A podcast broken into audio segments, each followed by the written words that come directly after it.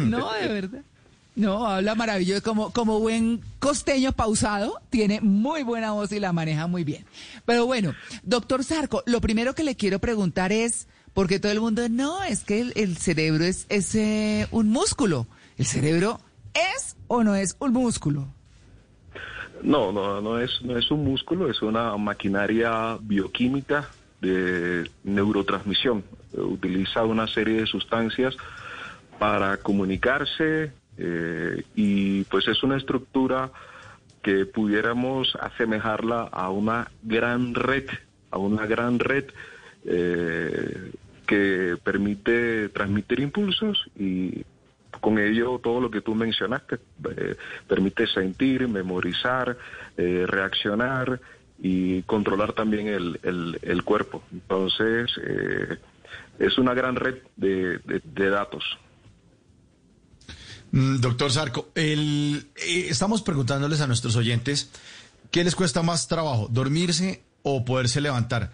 ¿Cómo hace uno para decir al cerebro, ay, venga, acuéstese? En serio, estoy cansado, venga, duerma, duerma, papito. Y apaga uno la luz, da vueltas y, ah, y le dan ganas de poner televisor. Y ¿Qué hace uno para condicionar el cerebro, para empezar a relajarlo y que uno se quede dormido mucho más rápido? Eh, establecer rutinas, establecer horarios. Eso es lo más importante, tener un horario al cual eh, pues, nos, vamos a acostar, vamos a descansar, tener un horario para despertarse. Entonces, eh, lo primero es eso, una rutina y tiene que crearse un entorno apropiado para que el sueño llegue. Y eso implica tener un ambiente que sea cómodo en términos de, de sonido, en términos de temperatura, en términos de, de, tranquilidad. Entonces, lo ideal es irse a acostar sin televisor, sin, sin radio, mm. eh, sin música, simplemente un ambiente agradable, eh, con buena oscuridad, con buen silencio y eh, que sea siempre a la misma hora en la cual la gente se acueste. O sea, la gente puede desarrollar la actividad que quiera antes de irse a acostar, ver televisión, escuchar música, leer, pero debe hacer esa actividad por fuera de la habitación. La habitación debe estar reservada para irse a descansar y mantener un horario, una rutina en la cual siempre nos levantemos idealmente a la misma hora, incluyendo eh, los días eh, no laborables.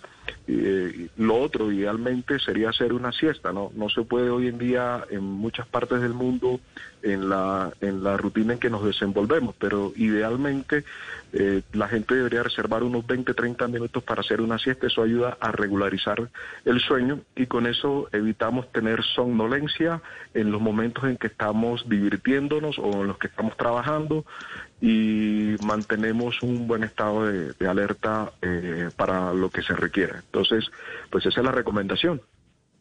Claro, yo, doctor Sarco, le quiero preguntar lo siguiente. Eh, ¿Qué hace uno, mejor dicho, cuando uno comienza el día? Entonces, no, mire, eh, tome avena porque la avena con todos los nutrientes que tiene le da toda la energía al cerebro eh, y están todas las modas que los batidos verdes, crema. ¿Qué necesita el cerebro cuando uno se despierta y se levanta a tener la actividad que sea? Física, trabajo, eh, familia, lo que sea. ¿Qué tiene que tener el cerebro? El cerebro tiene que estar descansado, haber sido, haber tenido un sueño reparador. Eh, tan pronto la gente se levanta, lo pienso que lo ideal es hacer ejercicio, hacer actividad física. Acuérdense el famoso refrán de mente sana en cuerpo sano. Hoy en día sabemos que si se realiza ejercicio en ayunas es más provechoso, se liberan algunas sustancias eh, que se denominan citoquinas antiinflamatorias y eso genera un beneficio para todo el cuerpo, para todos los órganos. Entonces, eh, lo primero es hacer ejercicio, activar la liberación de esas sustancias y que además también ayudan a, la, a mantener la tranquilidad, la relajación. Entonces, hacer ejercicio en ayunas, luego proveerse de alimentos. Eh, idealmente eh, siempre insistimos en la dieta mediterránea que tiene beneficios no solo para el cerebro, sino para también la parte cardiovascular. Entonces, el consumo de vegetales, de frutas, y bueno, ya una cosa cultural en nuestro medio es un buen café, ¿no? O, un ah. buen té. Entonces, con eso el, el, organismo inicia en una buena condición y el cerebro con ello inicia para poder desarrollar toda la actividad intelectual, laboral, que que nos toca hacer, que, hacemos para, para, para mantener la, la productividad y la interacción con las demás personas. Sí, doctor, dos preguntas en una. La primera es ya que estamos hablando de acostarse y de levantarse y Mauricio le pregunta cómo hacer para que el cerebro entienda que debe acostarse, cómo hacer para que entienda que debe levantarse a la hora indicada, no posponer el despertador una, dos, tres veces, sino iniciar el día como si fuera una máquina de on-off. Y además de eso, también preguntarle cómo hacer para evitar el agotamiento cerebral. Listo. Eh, empiezo por, por la, evitar el agotamiento. Para evitar el agotamiento eh, hay que eh, determinar rutinas para desarrollar la actividad productiva. Hoy en día, por ejemplo, que tanto hay de teletrabajo, eh, hay que hacerlo, hay que aprovecharlo, pero hay que ser eficiente con el uso del tiempo para no dejar ser presa de la actividad productiva y desarrollar espacio para otras cosas, para la interacción social, para la interacción familiar, para las actividades lúdicas, para la recreación. Entonces, manteniendo un buen estado emocional, eh, logramos que el cerebro descanse, nos mantenemos bien en nuestra parte anímica. Eh, igualmente adquirir nuevo conocimiento, aprender, eh, leer. Entonces tener una buena, una buena rutina durante el día, mantenerse ocupado durante el día.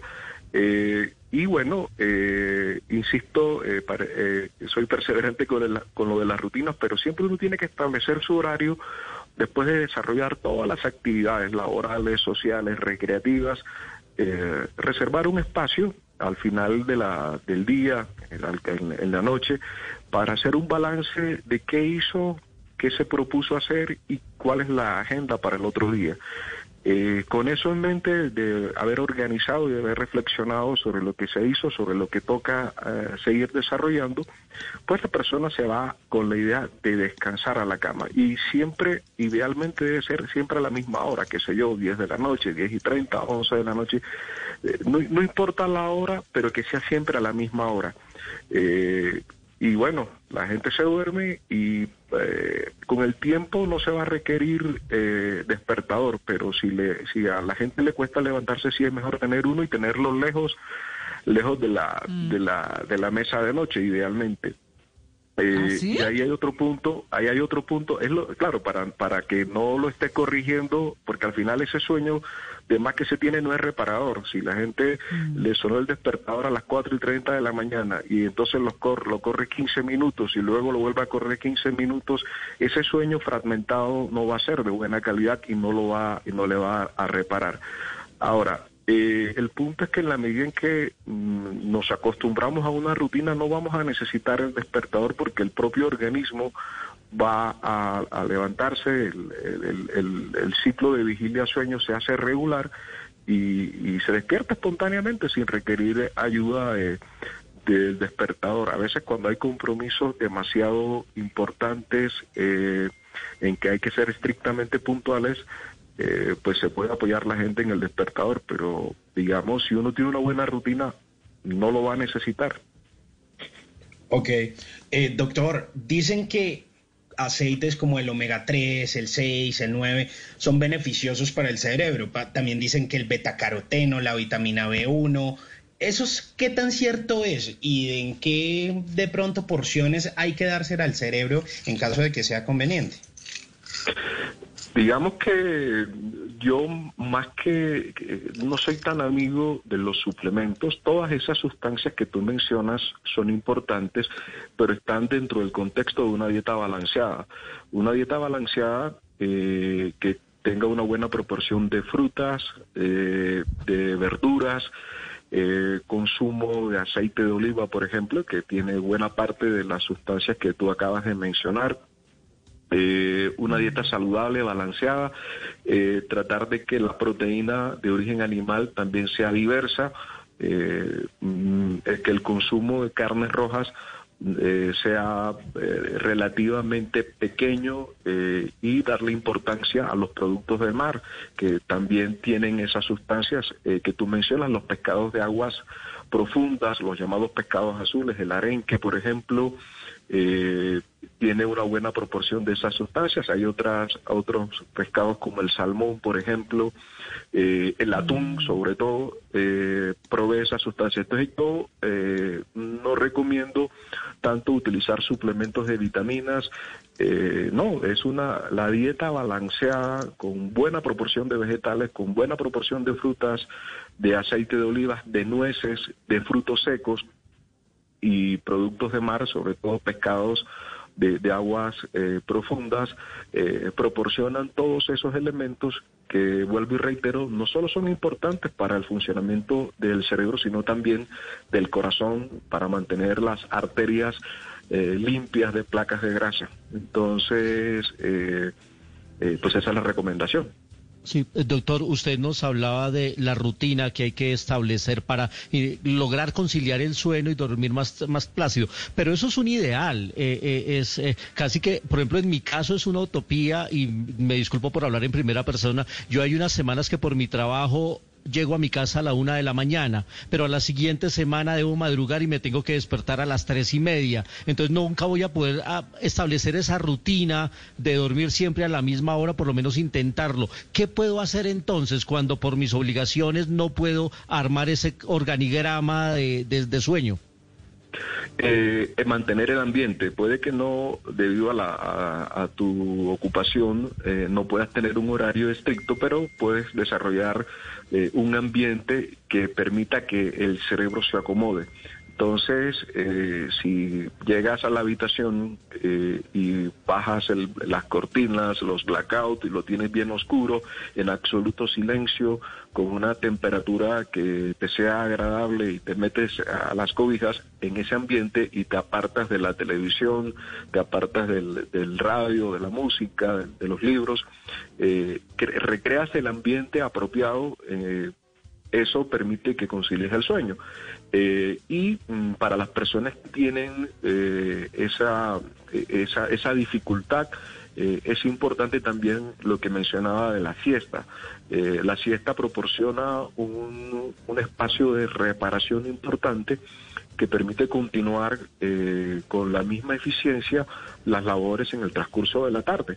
Entonces evita que la gente a las 4 o 5 de la tarde esté bostezando, eh, y su, porque si la gente no descansa, la atención merma y el rendimiento en las actividades también se ve afectado. Entonces, eh, si no se puede mantener una rutina, hay que recrear el ambiente apropiado que induzca el sueño y el, espacio de la siesta ayuda a reparar lo que el sueño extenso o formal eh, no, no proporciona por, por ese cambio de horarios. Doctor Sarco, yo, yo quería preguntarle ahí a propósito de la siesta, eh, y es, yo recuerdo mucho en eh, esas épocas laborales que uno tiene en empresas grandes y donde está pues eh, a toda con la el desgaste y demás, que al mediodía siempre en la oficina me dormía 10 minuticos, pero 10, pero caía fundida, como decimos acá, y después me levantaba o me despertaba como, como nueva. ¿Diez minutos son suficientes o de cuánto debe ser una siesta? Eh, eso depende de cada persona, pero idealmente, idealmente entre 20 y 30 minutos, no debe ser tampoco más... Eh, Sí, eh, no, no, debe, no, no debe ser tan larga, no debe ser tan larga, ah. debe ser relativamente corta, 30, 40 minutos mm. máximo, 20 minutos. Eh, eh, eso es importante y las organizaciones lo han ido tomando. hay muchas empresas que tienen espacios para que la gente se relaje, en donde no está permitido el ingreso de computador, de iPad, y hay mm. un mobiliario que permite que la gente se acomode y, y pueda hacer la siesta. Y las universidades también tienen esos espacios entonces, eh, hay, hay alternativas hoy en día, si bien es cierto que por la, en las grandes ciudades la gente no, no suele desplazarse a la casa eh, para tomar la siesta, en las organizaciones cada vez le están dando mayor importancia a eso y están eh, creando los ambientes que permiten que la gente pueda descansarse y relajarse después del almuerzo. Bueno, ahí está. ¿Y a qué hora sería? Pues que a la hora que esté después de almuerzo. Medio, mediodía, mediodía, sí, en, en ese intervalo de, de, de una a dos de la tarde, idealmente. Claro. Bueno, pues ahí está. Doctor Sarco, nos vemos en un ratico otra vez. O... 32 8052, se lo voy a repetir por si no alcanzo a anotarlo, 316-332-8052 para que puedan apoyar a la industria colombiana. Y ya sabe que si usted es un pequeño o un mediano empresario que está adaptándose en medio de esta crisis, puede escribirme a mis redes sociales, a mi Twitter o a mi Instagram, arroba malestupinan, para que pueda contar su historia y entre todos ayudemos a construir país. Estás escuchando Blue Radio. Hoy te invitamos a celebrar los desayunos en familia. Es tiempo de cuidarnos y querernos. Banco Popular. Siempre se puede. Para ti, que has dedicado tu vida a enseñarnos y a brindarnos tu conocimiento, hoy te decimos gracias, profe. Con nuestra nueva oferta Zafiro del Banco Popular, llena de beneficios en nuestros productos Cuenta para ahorrar, CDT, Casa Ya y muchos más. Gracias, porque cada día nos enseñas que hoy se puede, siempre se puede. Banco Popular. Somos Grupo Aval. Vigilado Superintendencia Financiera de Colombia.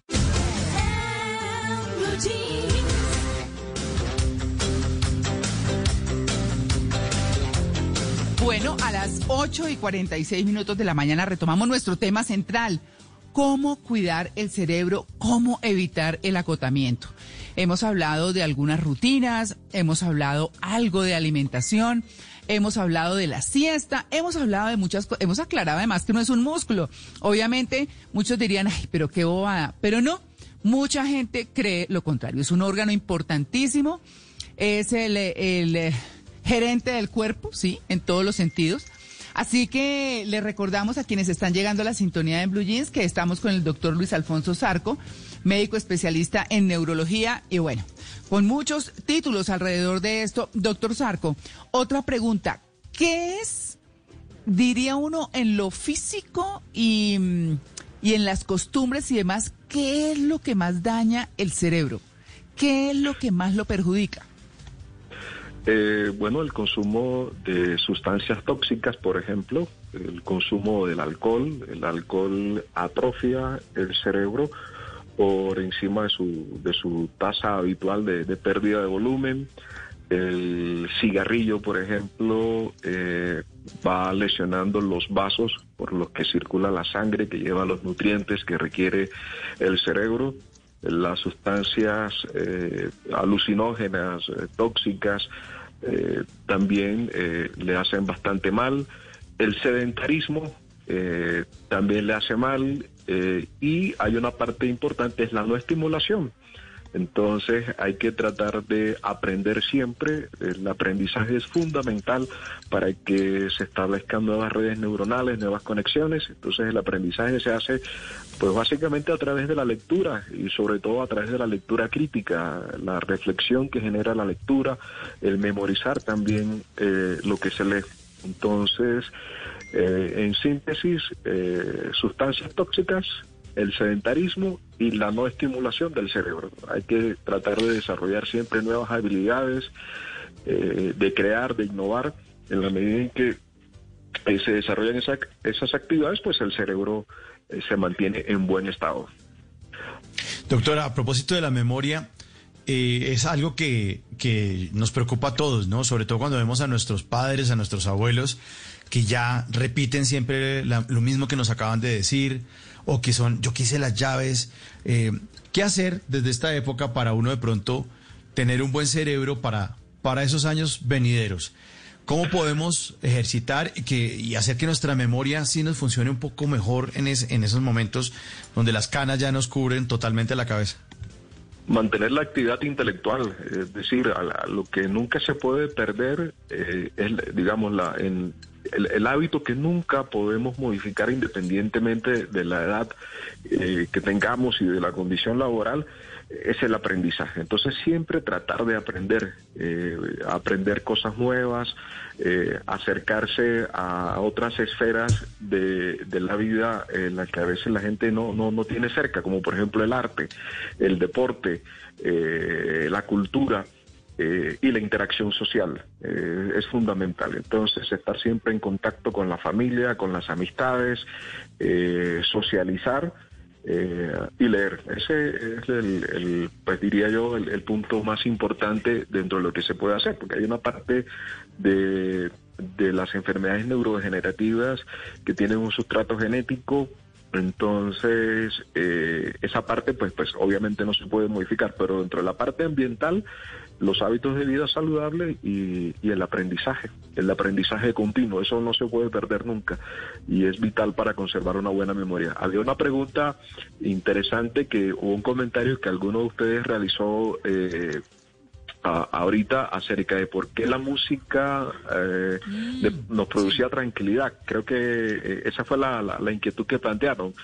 Eh, y pues quería aprovechar, quería aprovechar, y, esto no solo va para la música, cuando un artista elabora algo, trata de, transmitir una emoción, trata de transmitir alegría, trata de, de transmitir tristeza, recuerdos, eh, en todo el arte eh, es la esencia de lo que el artista quiere y eh, pues obviamente uno selecciona la música que le agrada. Ah, ahí en música están los acordes mayores y los acordes menores. Los acordes mayores transmiten alegría, los acordes menores transmiten tristeza y los músicos eso lo tienen bien claro para seleccionar la tonalidad en la que van a, crear una obra musical. Eh, y entonces eh, se genera una secuencia de sonidos con una armonía, un ritmo, una melodía y una frecuencia de, sonidos que estimula la corteza temporal en donde se encuentra el área auditiva. Y esa corteza temporal del cerebro tiene conexiones con la parte que se encargan de las emociones, la parte del lóbulo frontal, la parte mesial del lóbulo frontal o medial del lóbulo frontal que llamamos nosotros, en donde se procesan emociones y además está también la parte de la memoria. Entonces, eh, eso queda implícito en la memoria auditiva, esa estimulación que, que, recibe el cerebro. Entonces, cuando queremos relajarnos, queremos alegrarnos eh, o queremos movernos, ponemos la música y ya el cerebro está condicionado por, por ese tipo de sonidos que hemos escuchado a lo largo de nuestra vida. Doctor, hay un mito que dice que hay unas personas que no usan el máximo de capacidad de su cerebro, que dicen, no, es que hay unos que solo usan el 10%, otros que el 15%, que el 20%, que eh, la persona más inteligente en el mundo había usado el 22% de su cerebro. Pero ¿e-, eso es tan así, o sea, somos como tan lenticos que no usamos todo el cerebro o realmente es un mito.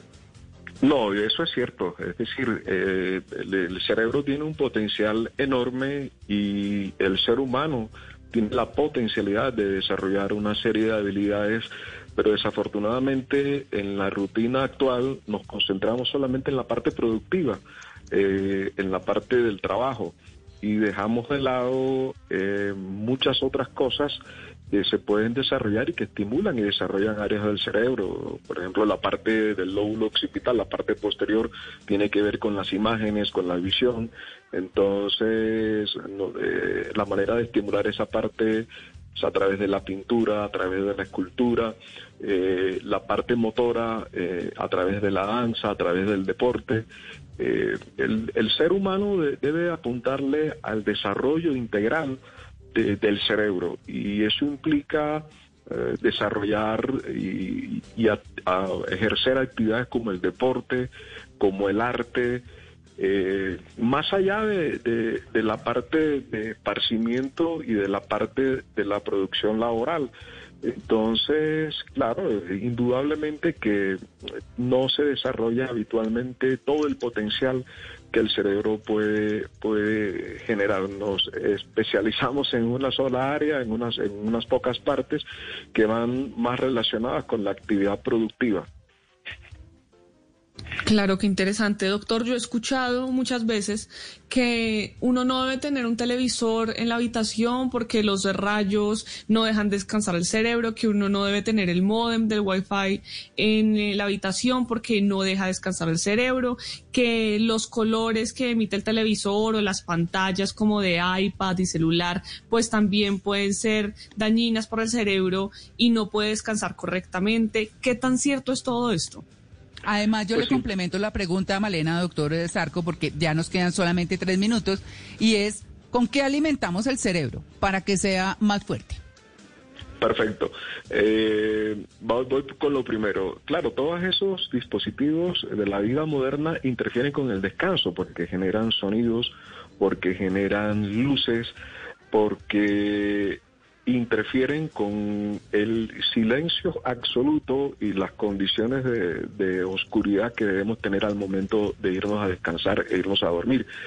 Eh, podemos, vuelvo y reitero, desarrollar las actividades que queramos antes de irnos a acostar, eh, pero cuando vayamos a la habitación no debe ser para estar en contacto con con el mundo a través de los dispositivos electrónicos. Entonces, no es mito, es cierto, porque se interfiere con las condiciones adecuadas para iniciar el descanso.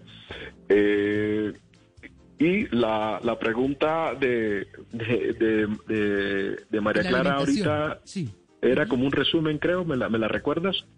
Sí, sí, sí. eh, digamos que es el, eh, como, ¿con qué alimentar bien el cerebro para estar bien? Ok, perfecto. Bueno, de la, generación de condiciones adecuadas para el cerebro, bueno, la, la resumimos, las hemos mencionado a lo largo de la conversación. Primero, la parte física con ejercicio, ejercicio cardiovascular, incluso algo de ejercicio de resistencia. Cuando hablo de cardiovascular es el hacer abdominales, flexiones, trotar, saltar.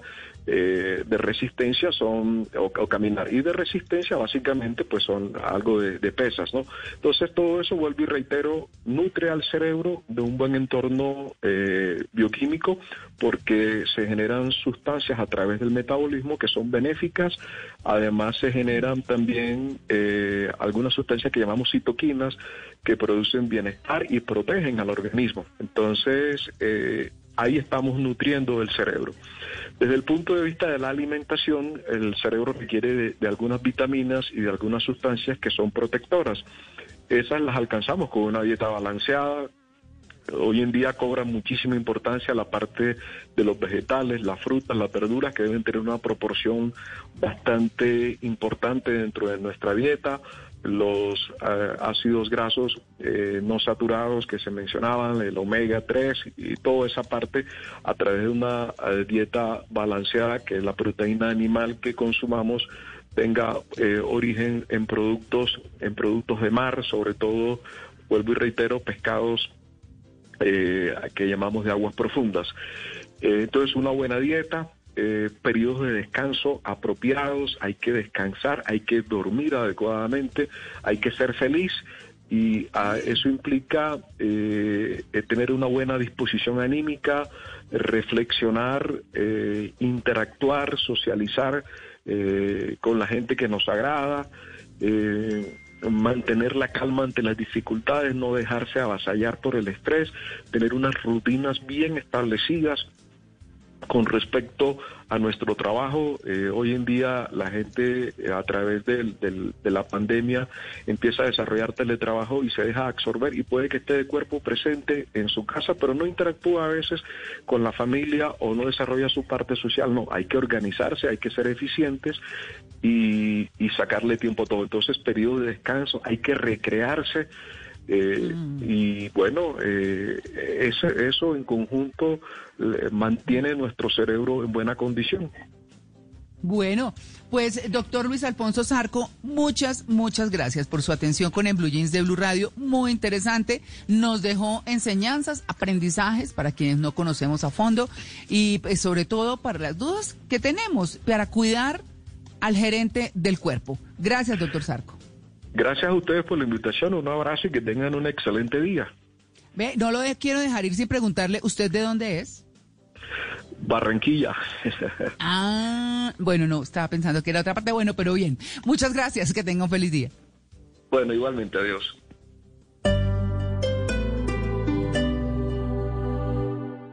Hace 45 años, una mujer colombiana armó sola una revolución en contra de la desigualdad.